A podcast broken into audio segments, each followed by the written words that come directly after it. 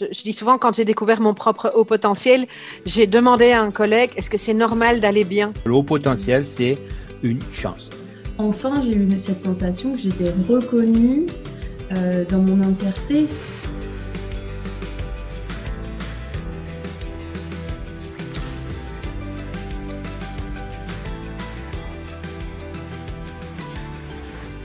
Bienvenue sur Heureux et Surdoué, le podcast pour découvrir des portraits positifs et inspirants de haut potentiel en paix avec leur mode de fonctionnement. À ce micro, vous entendrez des hommes et des femmes qui évoquent la découverte puis l'acceptation de leur fonctionnement atypique.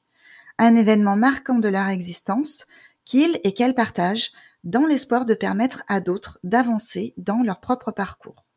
Je m'appelle Sylvie Richard, je suis coach professionnel et j'ai la chance de rencontrer des personnes inspirantes qui osent vivre l'aventure d'être soi, une thématique qui me touche particulièrement et que j'ai placée au cœur de ma pratique professionnelle d'accompagnante. Il est temps maintenant de découvrir l'invité de ce nouvel épisode. Je vous souhaite une très bonne écoute. Alors déjà pour commencer, Julien, merci, un grand merci à toi de m'avoir contacté, d'avoir euh, proposé ton témoignage de façon spontanée. C'est un cadeau pour moi, du coup. Euh, et euh, c'est voilà, c'est, je trouve que c'est courageux, c'est généreux de ta part. Donc, je te remercie d'être présente ce soir et je te souhaite la bienvenue sur le podcast Heureux et Surdoué.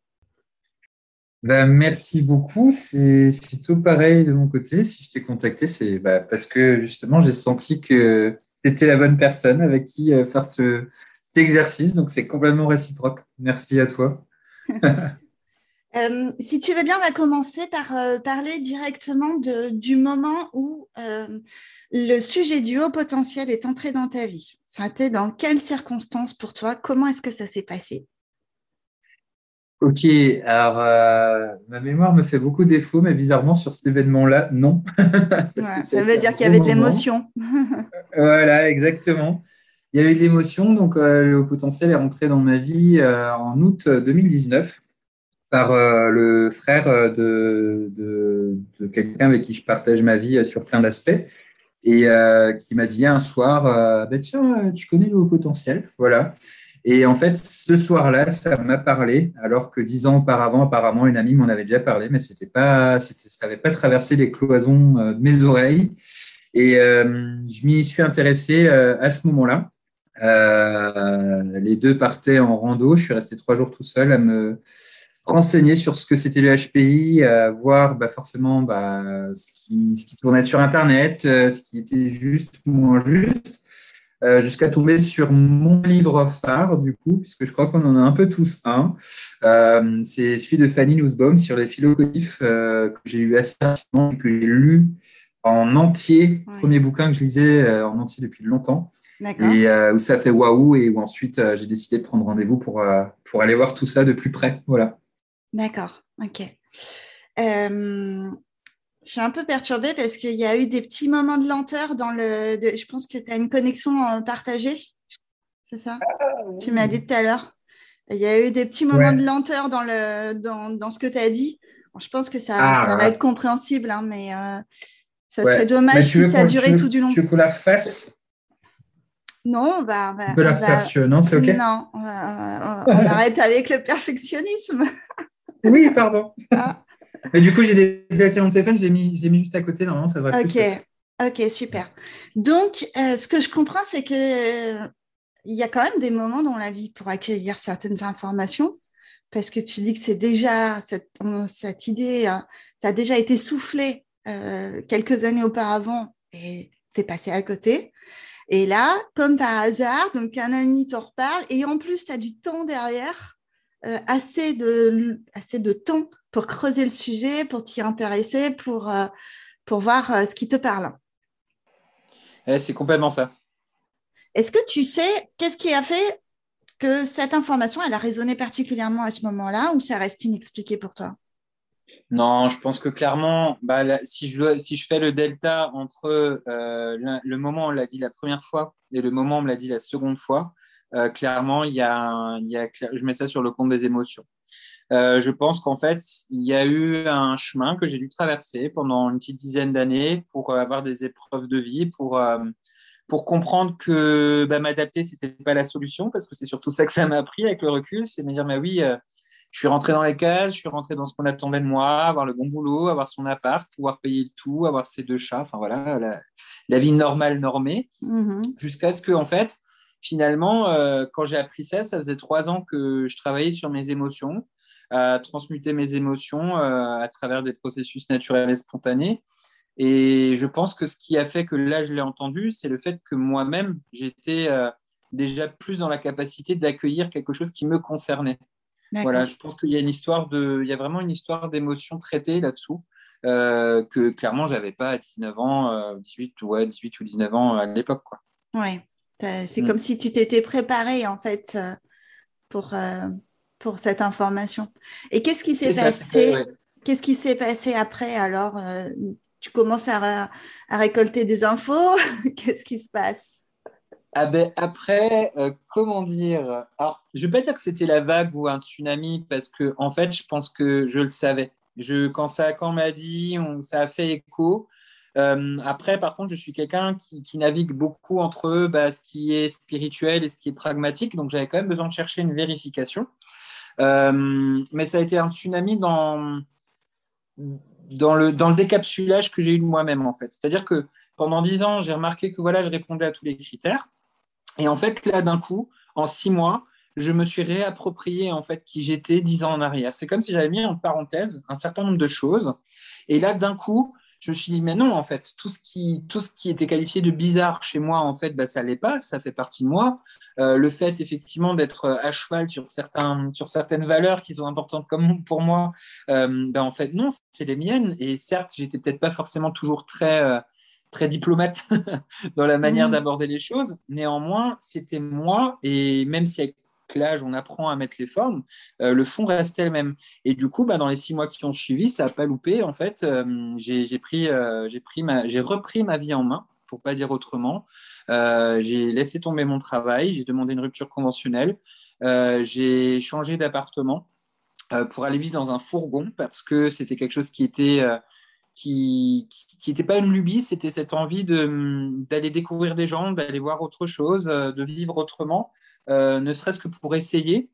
Euh, et en fait, c'est une période qui m'a redonné confiance en moi, vraiment dans le sens où, où en fait, bah, tout ce que j'ai mis en parenthèse, ce décapsulage a fait que je me suis redonné l'autorisation en fait d'être moi-même avec tout, tout, mon cerveau tel qu'il est en fait et toutes mes émotions telles qu'elles sont aussi. C'est vraiment ça qu'il y a eu. Donc, euh, en six mois, c'était plié, emballé, pesé. Quoi. ouais, donc extrêmement rapide. Est-ce que tu mm. dirais que, en fait, euh, avais une base, j'ai l'impression que tu avais une base quand même solide, tu vois, parce qu'il y a certaines personnes qui n'ont pas cette base, euh, qui n'ont pas pu se construire dans l'enfance, comme j'ai l'impression que toi, tu as, eu cette opportunité, et que donc, tu es revenu un petit peu à, à cette base comme, comme point de départ? Mm pour déconstruire, déconstruire ce, que tu, ce, que tu, ce que tu avais euh, mis en place pour t'adapter euh, dans le monde du travail ou dans la société, pour t'insérer dans la société? Alors, c'est-à-dire que la base, je pense, a été, et, je pense que, alors, comme tu le sais, je suis moi aussi coach, et du coup, euh, c'est quelque chose que je vois aussi à travers mes clients. je pense que la base fondamentale que j'ai eue, c'est pas tant un super environnement familial ou à l'école, etc. Parce qu'à l'école, j'ai fait partie des moyens parce que je, faisais juste ce qu'il fallait faire, voilà, pour être tranquille. Euh, comme, comme beaucoup d'entre nous, je mm. crois. Euh, mais la base fondamentale que j'avais, c'était l'ouverture de ma mère. Euh, du coup, j'étais élevé moi dans une famille monoparentale et enfin éduquée, pardon. Et, et oui, ça a été cette ouverture d'esprit. Ma mère a toujours été dans le tu choisis ce que tu fais, mais tu fais quelque chose. Mais tu restes pas sans rien faire. Moi, je, viens de cette culture-là où euh, tu, fais ce que tu veux, mais euh, tu avances, tu continues, quitte à te casser un peu la figure, c'est pas grave, je suis toujours là. Euh, mais essaye, quoi. Essaye, expérimente, va voir.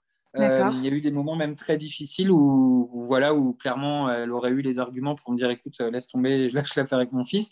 Mais elle a toujours eu cette ouverture, ce socle. Et je pense que ça, c'est fondamental cette, euh, ce non-jugement euh, même si certainement est jugé, parce que ça reste une personne. Mais ce non-jugement est quand même présent à suivre ce qui se passe. Vraiment, ça, je pense que ça a été le socle hmm. fondamental. C'est une forme d'amour inconditionnel où en fait tu sais que quoi que tu fasses, euh, ça, elle restera, elle, elle, est, elle, est, présente en fait. Complètement, complètement. Et je pense qu'effectivement, lorsqu'on parle euh, de, de, de, nos copains ou nos copines qui effectivement sont concernés par le HPI mais qui le vivent pas très bien, en fait, ce que je, ce que je vois comme effet de corrélation, c'est que ce sont des personnes euh, qui ont vécu dans un contexte en fait qui n'admettait pas la différence ou qui n'admettait pas un fonctionnement différent. Alors que là, c'était le cas. Euh, c'était pas simple tous les jours non plus, hein, euh, ça mhm. clairement, parce que euh, je pense qu'en l'occurrence, ma mère est concernée de très près. donc, ça, ça, allait un petit peu dans tous les sens au niveau émotionnel.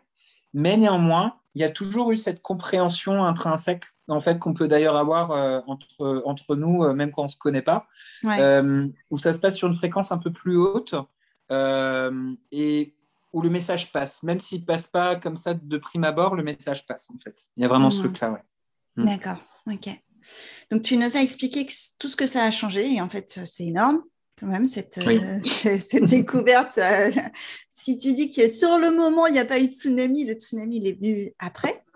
Complètement. Aujourd'hui, tu en es où par rapport à ça? Est-ce que tu dirais que tu as digéré l'information?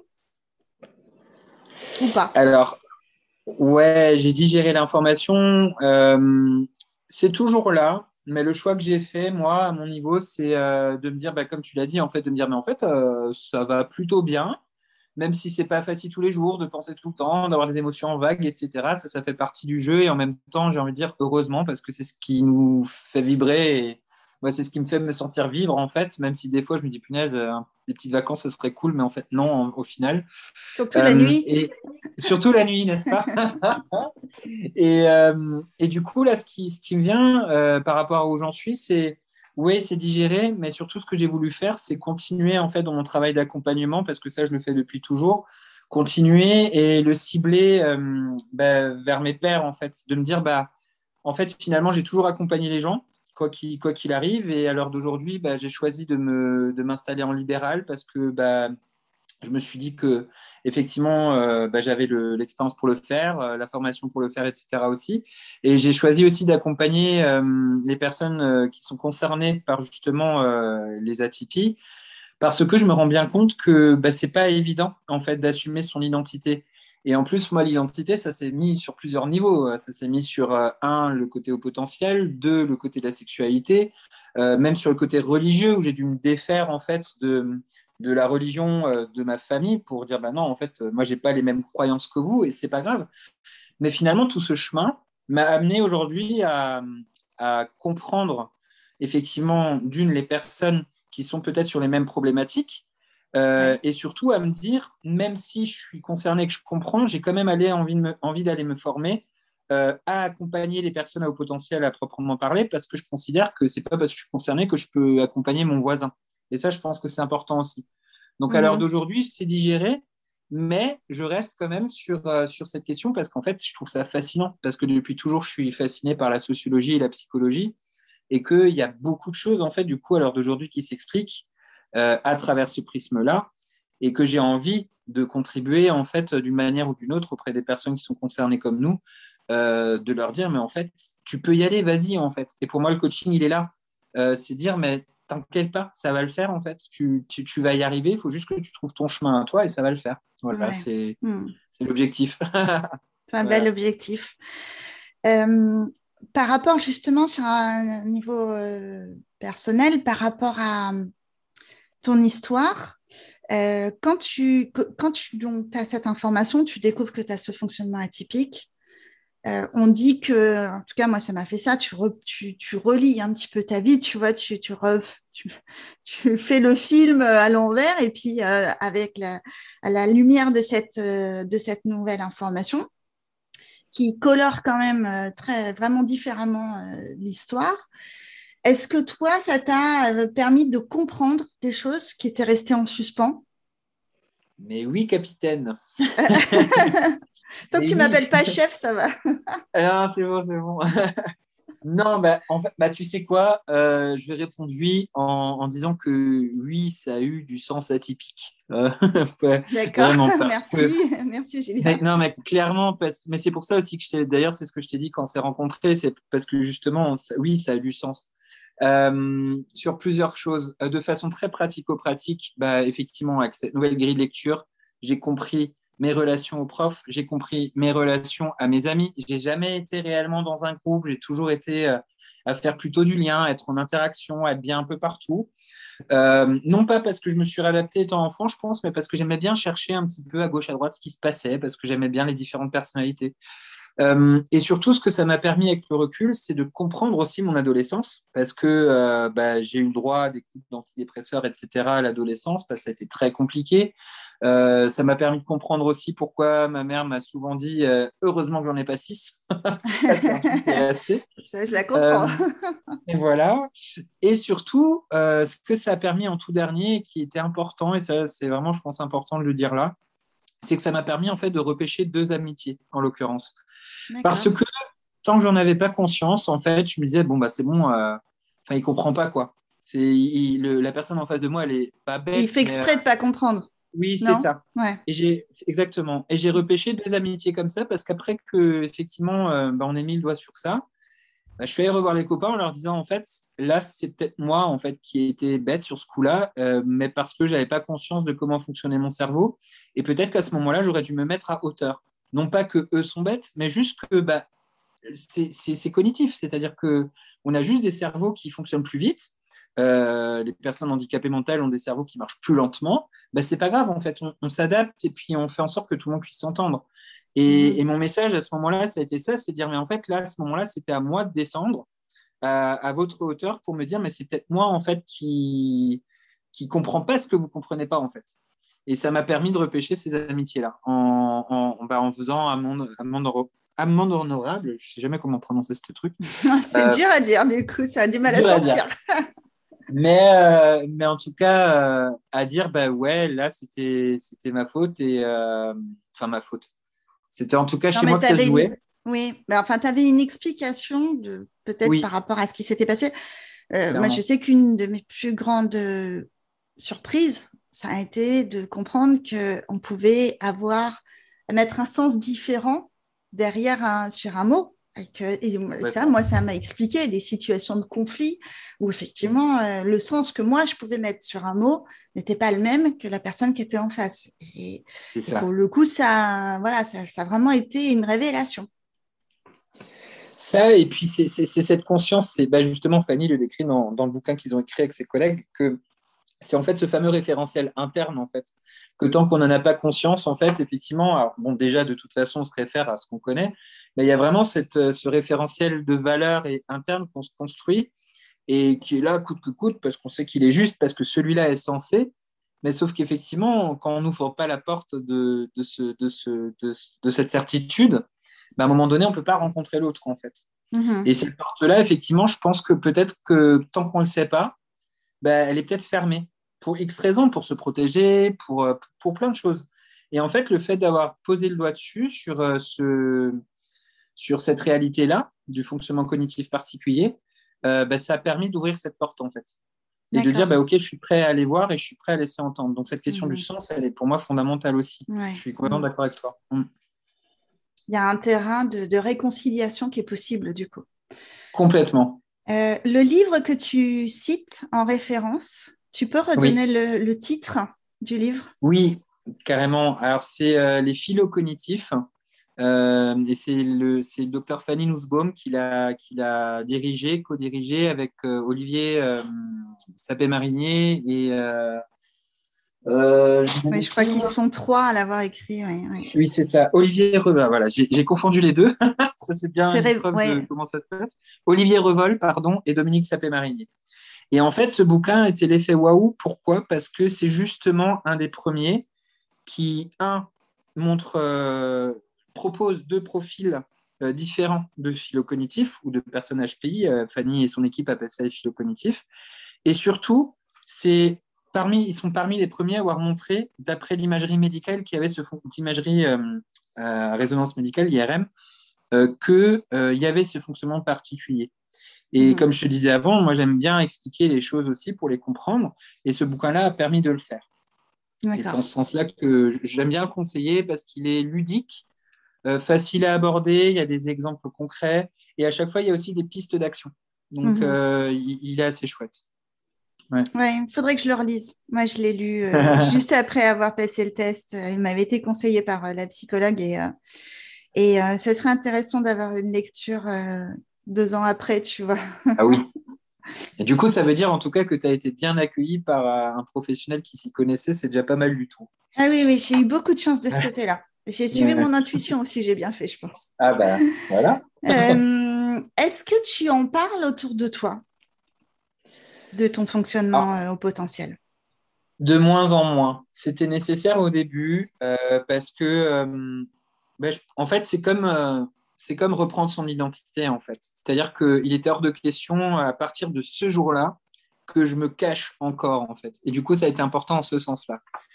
Aujourd'hui, je, en parle beaucoup moins parce que euh, je pense que ça fait partie d'une résilience aussi. De la même manière que je dis pas tous les jours que euh, j'aime plus spécialement le rouge ou que euh, euh, ou que, ou que j'aime bien manger des pâtes. Enfin, j'en sais rien, en plus, c'est même pas vrai. Euh, mais c'est une, une, caractéristique, en fait. Et, et, et pour moi, voilà, c'est comme dire je suis HPI. Non, euh, je suis Julien. je suis un garçon de 32 balais qui a un fonctionnement au potentiel. Là, OK. Mais je ne suis pas juste HPI. Donc pour moi, c'est un peu pareil. J'en parle plus trop. Par contre, assez souvent, je me le rappelle. Euh, lorsque, par exemple, je suis en mode associatif ou, euh, ou, voilà, avec d'autres gens, je me rappelle qu'il est nécessaire de ralentir. Je me rappelle que euh, tout le monde ne peut pas forcément suivre le rythme que j'ai dans mes pensées. Mm-hmm. tout le monde ne peut pas ouvrir trois tiroirs, trois tiroirs ou 15 tiroirs en même temps. Donc j'y pense et ça me permet par contre à l'heure d'aujourd'hui d'être plus facilement en communication avec les autres. Parce que parce qu'encore une fois, c'est cette passerelle du coup que j'ouvre euh, pour que les choses se passent bien. et par contre, à l'inverse, avec des pairs, euh, bah, c'est carrément cool parce que ça se, ça, se repère, euh, ça se repère tout de suite, ça va vite, il y a différents tiroirs. on commence une conversation, on la finit une heure après sur un autre point. Enfin, voilà. Donc, dans les deux cas, c'est vraiment chouette. Il faut juste, bah, il faut juste aussi avoir cette grille de lecture-là et faire les passerelles qu'il faut. Ouais. Voilà. Justement, euh, avec donc, les personnes qui ont ce même fonctionnement, est-ce que tu as identifié dans, ton expérience personnelle, évidemment, on ne devrait pas en faire une généralité, mais ton expérience, est-ce que tu as identifié des points communs? C'est quoi les. Tu as commencé à livrer des petits trucs là, mais c'est quoi les, les caractéristiques où, tu, d'un coup tu dis Ah, bah tiens, cette personne-là, on a le même fonctionnement. Alors là, on ne voit pas forcément vu que c'est un podcast, mais je souris très fort pour ceux qui Alors c'est très simple en fait. C'est quand tu te fais tester et que tu as du coup cette grille lecture et que là tu te dis tiens, c'est marrant parce que les cinq copains de la tu sais les cinq doigts de la main là, les copains très proches, ceux à qui tu t'entends vachement bien c'est bizarre parce que quand même, euh, ça pourrait les concerner. Quoi. Mm-hmm. Et hum, ce qui est très rigolo, c'est quand effectivement, bah, déjà tu leur en parles, qu'ils macèrent le truc, qu'ils prennent le temps de l'intégrer et qu'ils vont se faire tester et que les tests sont tous euh, OK. Et là, tu dis, bah, tiens, il y a quand même une histoire de se regrouper entre pairs, même sans le vouloir. Euh, donc oui, il y a cette caractéristique commune de se reconnaître même si je suis vraiment pour aussi se faire tester, je pense que c'est important parce que ça pose aussi les choses. Mais oui, on se reconnaît.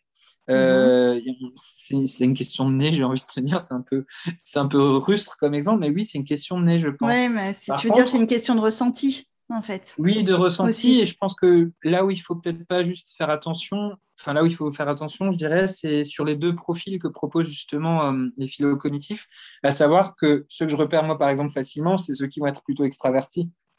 Mais il y a aussi ceux qui sont plutôt introvertis et qui ressentent tout de l'intérieur, mais avec les mêmes puissances et puis les mêmes choses.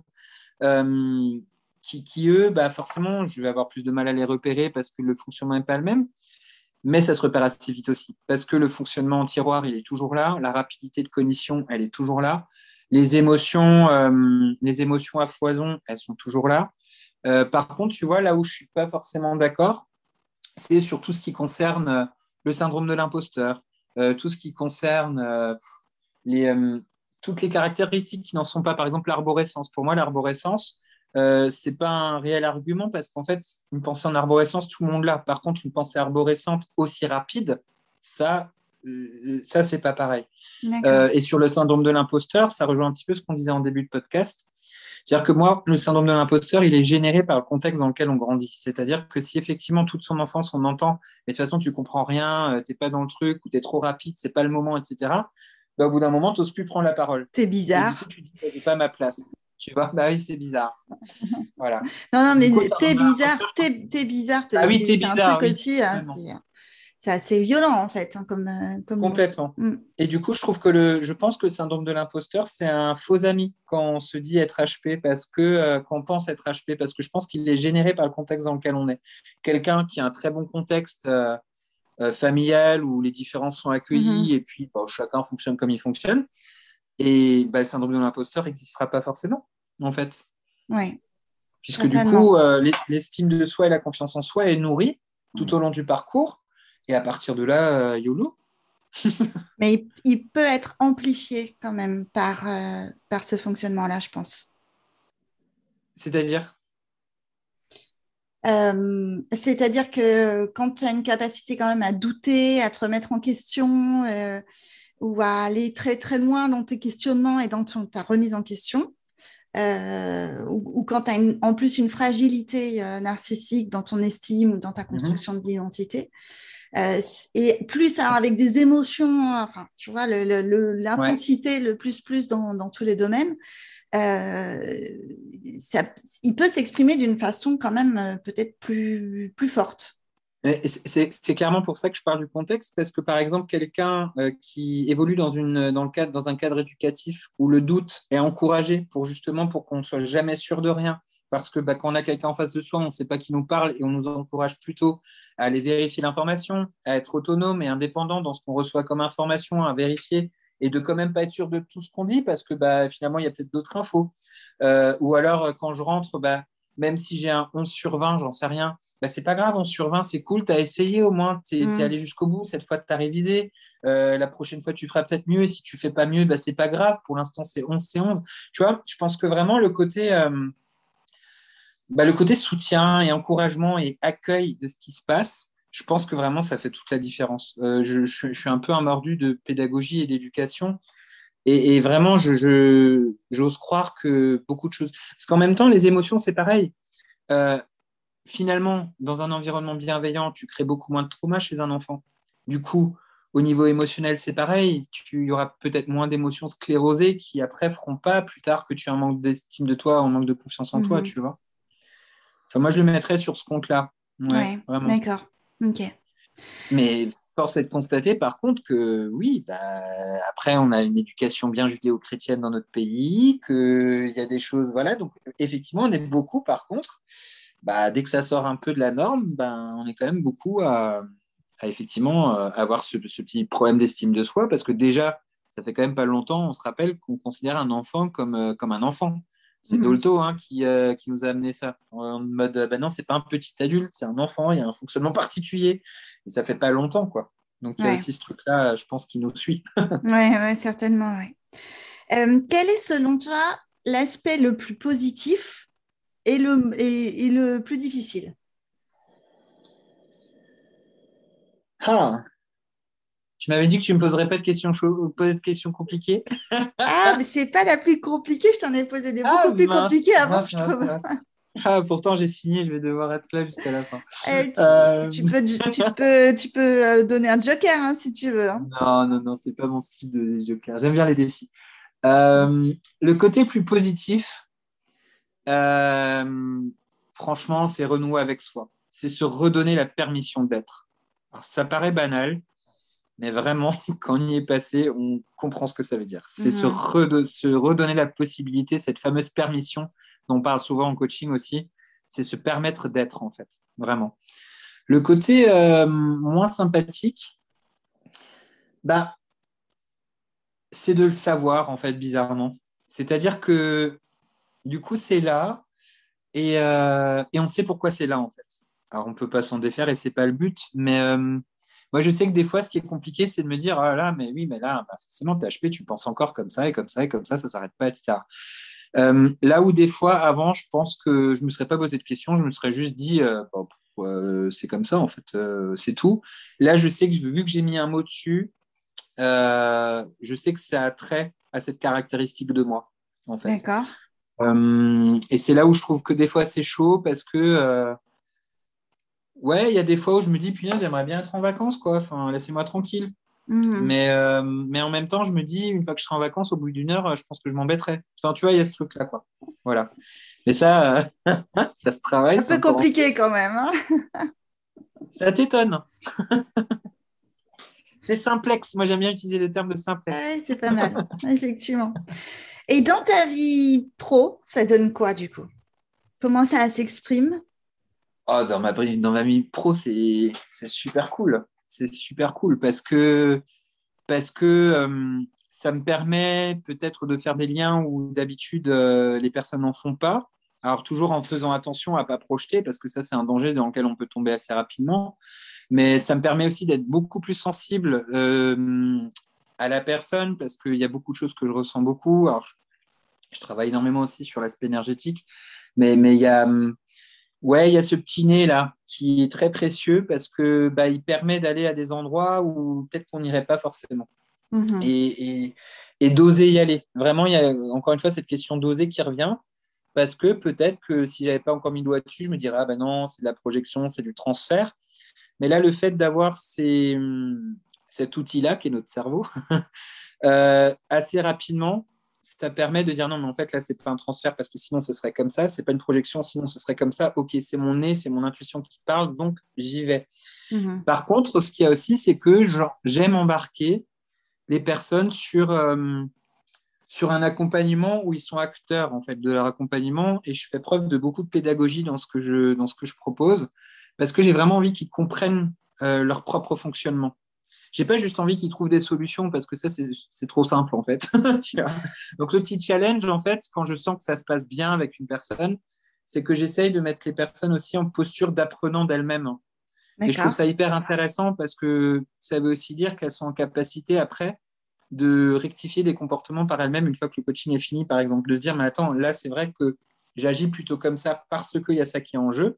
Du coup, vu que je sais que ça c'est en jeu, ben, je peux le rectifier vu que je sais où appuyer en fait pour changer mhm. le curseur. Ouais. Ouais. Tu, tu, leur donnes un ensemble en fait. J'essaye, en tout cas, je leur propose. Après, est-ce que les gens le prennent ou pas Ça, c'est quand ils sont prêts. Euh, rarement mes propositions ne sont pas prises parce qu'encore une fois, il y a ce nez qui est, qui est là. Mais quand je vois que ça accroche pas, ben, la personne est libre aussi. C'est un petit peu comme au théâtre, quoi. C'est-à-dire que tu peux sortir quand vraiment tu n'es pas bien, mais tu as une porte de sortie. Et je pense que mhm. celle-là, elle est super importante dans nos métiers, c'est de dire, je te propose, maintenant, si tu n'es pas prêt, tu as aussi le droit de ne pas prendre. Mais par contre, le jeu, c'est de, le jeu, c'est d'aller chercher pourquoi, qu'est-ce qui se met en jeu en toi pour que tu ne le prennes pas. Voilà. D'accord. Mm. Ok. Et dans ta reconversion professionnelle, est-ce que ça a joué un rôle déterminant? Alors déjà, je ne parlerai pas de reconversion parce que euh, je pense qu'en fait, au fond, j'ai toujours été dans les pédagogies alternatives, les méthodes actives, etc. Mhm. Donc, je pense que j'ai toujours plus ou moins coach, coaché. Une évolution? Oui, c'est plus une évolution. Euh, moi, je vois ça, en fait, à l'heure d'aujourd'hui, quand je suis dans mon cabinet, je me dis, c'est rigolo parce que j'ai fait une sorte de synthèse de tout ce que j'ai fait avant. Il y a, dans mes coachings, il y a de l'animation, euh, il y a du magnétisme, il y a de l'alchimie émotionnelle, il y a, en fait, il y a qui je suis en fait dans mes coachings. Euh, et c'est ce qui je suis qui fait que les gens viennent en fait et qui vont pas voir le voisin qui proposera peut-être les, mêmes choses mais autrement. Euh, et c'est là où je me dis ouais j'ai plutôt réussi à faire une chouette synthèse euh, de tout ça. Donc ouais c'est une évolution, une sorte de, de bilan en fait. C'est quand, quand, je suis dans mon cabinet je me dis souvent bah, c'est rigolo parce que bah, là il y a vraiment un peu de toi dans tout ce qui est en train de se vivre. Euh, et, c'est là où je vois que le parcours, en fait, c'est pour ça aussi que le parcours euh, est important. Et je pense qu'il faut l'avoir en tête. Il faut surtout pas s'asseoir dessus. Il y a bon nombre de gens comme ça que j'accueille qui, tu sais, quand tu l'apprends, tu dis, ah là là, mais j'aurais pu faire autrement, ma vie aurait pu être mieux. Mais en fait, non. Si on est passé par là, c'est qu'il y avait quelque chose à en apprendre. Si, si on a vécu les moments qu'on a passés, c'est qu'il y avait quelque chose à en tirer. Moi, honnêtement, j'aurais, enfin, je serais, j'aurais pas mon travail à l'heure d'aujourd'hui, je le mènerais pas de la même façon si j'avais pas traversé mon histoire. Et, euh, et même si j'avais été, euh, je sais pas, une profession qui est pas qui est pas très bien reconnue, je veux pas en citer, mais il y en a plein des comme ça qui sont pas valorisés, mais c'est pas grave en fait, euh, parce que s'il y a le métier des boueurs qui vient, je le cite quand même, parce que ça me tient à cœur. Euh, bah en fait, juste quand tu es boueur, en fait, tu es quand même dans le service finalement, parce que si personne vide tes ordures, bah en fait, euh, qu'est-ce qui se passe? Est-ce que c'est toi qui vas les vider? Euh, bah, Sauf que toi, tu n'as pas envie. Et en fait, bah, ces boueurs-là, tous les matins, qui se lèvent à pas d'heure quand tout le monde dort encore, qui va vider les ordures, etc., bah, s'il est HP et que ça lui va, bah, tant mieux, en fait. On, s'en fiche. Tout dépend Mhm. de la manière dont on voit les choses. C'est toujours pareil. J'ai arrêté de parler parce que sinon je vais continuer encore longtemps. Non, mais mais c'est juste pour dire que c'est juste pour dire que cette question du HP, elle n'est pas liée à la profession pour moi. Elle est liée au sens que tu donnes à la profession. Il y a, des, il y a, des, il y a, des, il y a certainement des personnes au potentiel qui travaillent très bien sur des métiers qui ne sont pas du tout reconnus, mais qui, qui heureusement qu'elles sont là où elles le sont parce qu'elles le font très bien. Elles le font très très bien. Et tant mieux. Ouais. Et alors pour toi justement, euh, c'est c'est quoi donner du sens à ta profession? Comme, Ça passe par quoi? Ça passe par. Alors, c'est un peu une parole de pédago euh, d'éduc, mais euh, en fait, je, le jour où je me lève le matin et où j'ai pas envie d'accueillir un client, euh, déjà, je vois si ça tient mes émotions, premièrement. Mais si ça dure plusieurs jours, bah, j'arrête en fait.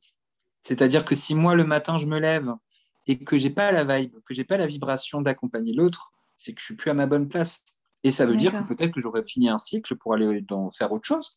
Mais si, si dans ce que je fais, dans mon action, il n'y a pas de sens, euh, j'y vais pas.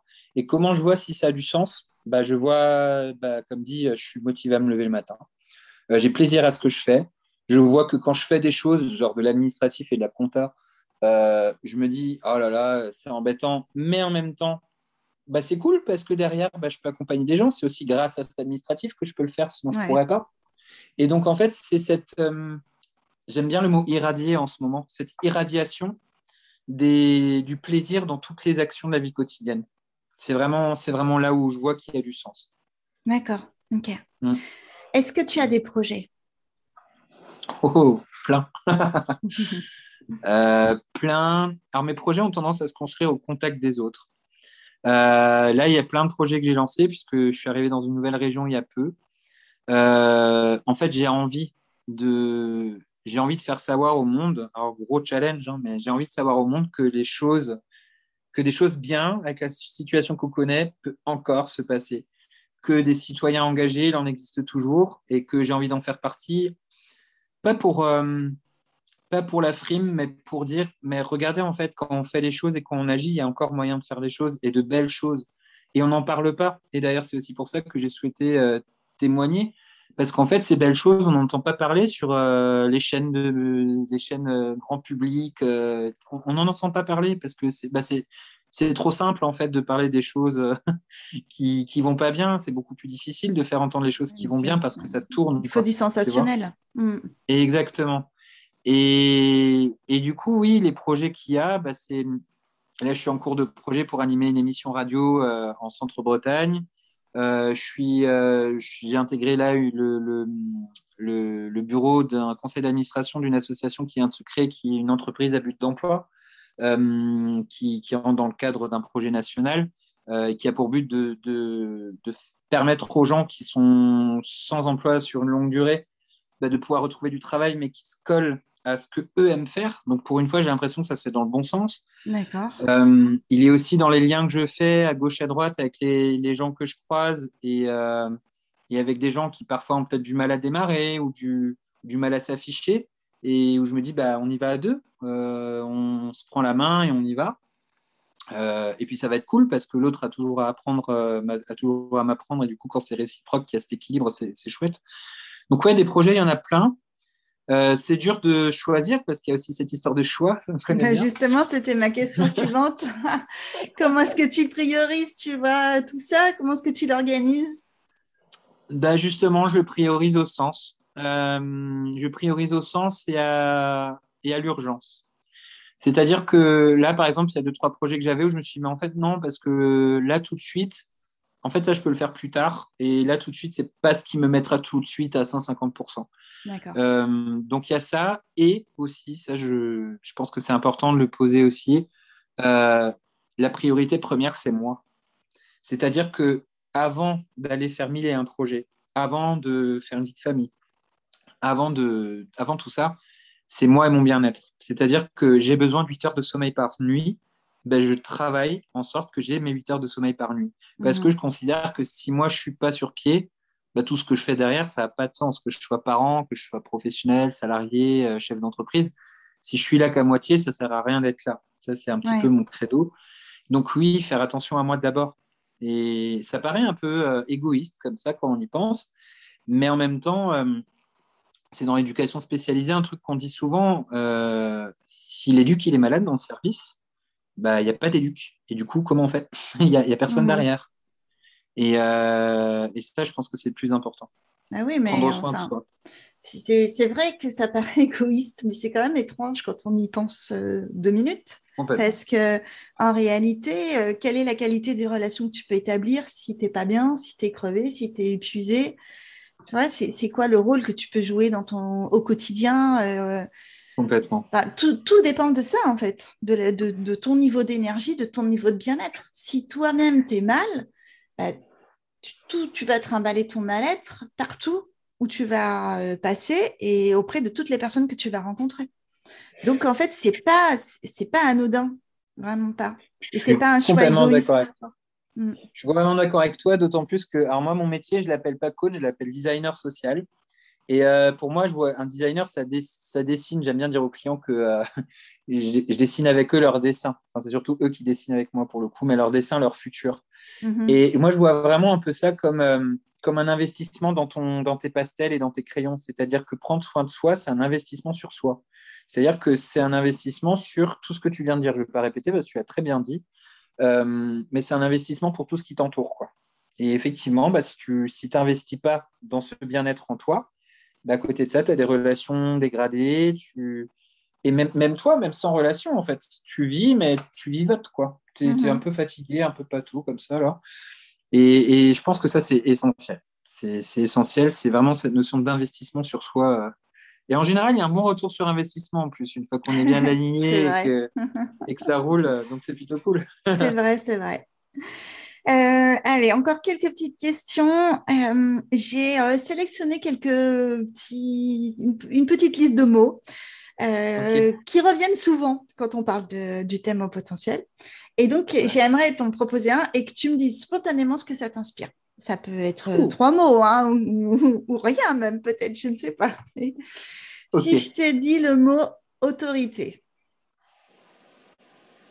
Aïe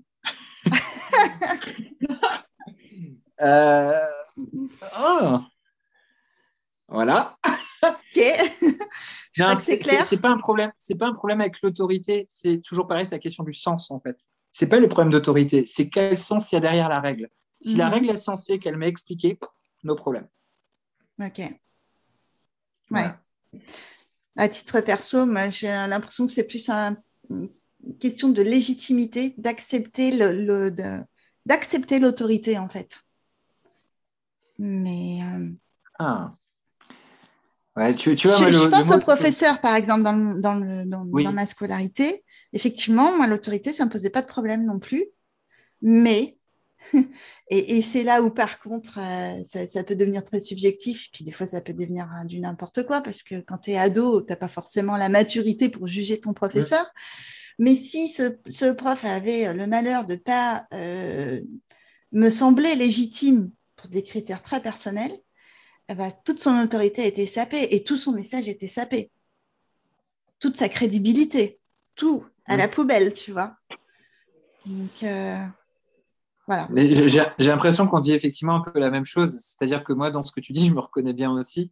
Et c'est-à-dire que si moi, effectivement, le sens, la, motivation, enfin, si le sens n'est pas motivé par quelque chose euh, qui puisse euh, faire écho, euh, moi, j'ai pu travailler trois ans en éducation nationale et il y a un truc que je comprenais pas, par exemple, c'est quand les gamins avaient été posés au foyer tranquille, mais avec leur casque dans les oreilles, sauf que dans le règlement c'était marqué pas de casque.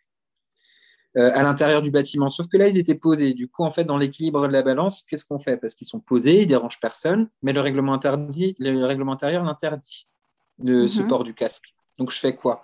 Parce que dans l'immédiat, le règlement le dit, sauf que là, c'est pas censé, parce que moi, mon objectif en tant que qu'assistant d'éducation, c'est quoi? C'est que le foyer soit plutôt tranquille. Ouais. Donc, en fait, tu fais quoi? Tu vois? Du coup, il y a vraiment cette question du, ouais, de, de l'autorité. Le sens, c'est c'est un peu comme la série sur TF1 euh, qui, qui est sortie euh, par rapport au HPI. Mhm. Euh, c'est le problème d'autorité qui ressort beaucoup. Mais je trouve que quand tu regardes un peu plus loin, en fait, c'est dès qu'il y, a- dès qu'il y a un manque de sens, en fait, où ça commence à poser. ouais, on en revient à chaque fois à ça. Hmm. Le sens, ouais, carrément. Ok. Une question un peu plus légère. Si, si tu étais un animal, si tu pouvais être un animal, lequel tu choisirais? Un chabou, Un chabou Qu'est-ce que c'est que ça, un chabou? Ah mais alors, ça fera, ça fera rire une personne en particulier et je suis heureux que tu m'aies tendu la perche parce que j'ai pas eu besoin de faire une dédicace et j'ai pu la faire quand même. Euh, un chabou, c'est un mélange entre un chat et une chouette et un hibou. D'accord. Oui, je vois que tu as un magnifique dessin de, de chouette ouais. ou de hibou, je ne sais pas, derrière toi, mais un- C'est une chouette. un vraiment une splendide. chouette. Ouais. Chouette qui est le, le symbole, euh, l'animal symbole pour euh, justement pour euh, les médiums en l'occurrence, Mhm. troisième œil, etc. Et le chat parce que parce qu'il est indépendant, parce qu'il fait ce qu'il veut quand il veut, et pourtant il est un peu câlin quand même, euh, mais il va vadrouiller un peu à gauche, à droite, sur les toits où il veut. Ouais. voilà. Et un chabou, c'est cool parce que du coup, c'est un chat qui peut voler. C'est un hybride. Et ben, tiens, j'ai envie de te dire, étonnant. Oui, c'est vrai, c'est ce que je pensais. Ok. Et hum, est-ce que tu as un dernier message? On arrive à la fin. Est-ce que tu as un dernier message à- qui qui te tient à cœur, que tu as envie de faire passer? Un- ou un conseil? Enfin, je ne sais pas. À toi de voir.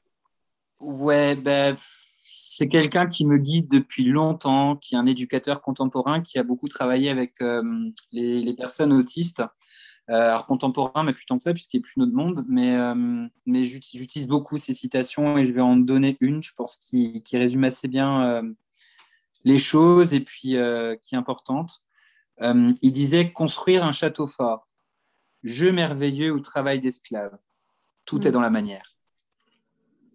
Je l'ai vu il n'y a pas longtemps, cette citation. Ah C'est Fernand Deligny, du coup, ouais. D'accord, je n'avais pas retenu le nom. Ok. Voilà. Et je pense que tout est là-dedans parce qu'effectivement, on peut tous construire un château fort. Soit on peut subir, soit on peut jouer. Après, on choisit et on peut choisir comment on veut le faire, ce château. Et je pense Mm. que c'est important que tout le monde ait son château. D'accord. Voilà. Ok. Merci, Julien. Merci beaucoup pour, Ben, euh, merci à toi. pour euh, ton témoignage et pour ta bonne humeur, pour ton sourire Merci. qui sera visible que sur ta photo, mais qui, je pense que ça s'entend aussi. Bon, bah, top. J'espère que tu as passé un bon moment. Je te remercie vraiment du fond du cœur. C'était vraiment chouette et encore une fois, ravi, euh, bah, ravi d'avoir croisé ton chemin. J'espère que c'est un début. On verra pour la suite sur d'autres choses, mais, euh, mais vraiment, c'était vraiment c'était cool.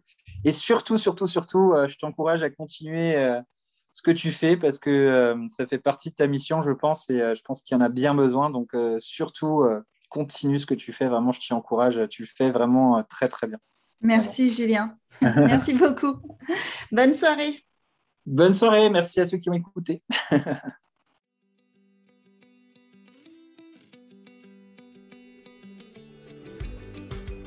C'est terminé pour cette fois. Si vous avez aimé, vous aussi, vous pouvez contribuer à diffuser une vision plus positive de la douance, soit en agissant directement sur cet épisode, en likant, en laissant un commentaire, des étoiles sur Apple Podcast, en parlant de ce podcast autour de vous à des personnes que vous pensez être susceptibles euh, d'être intéressées ou que ça pourrait aider. Je suis toujours à la recherche de belles histoires à raconter, donc si vous voulez me joindre, c'est facile. Euh, vous pouvez le faire via LinkedIn, via Facebook. Vous avez aussi le formulaire sur mon site internet. Je vous dis à très vite. Bye bye.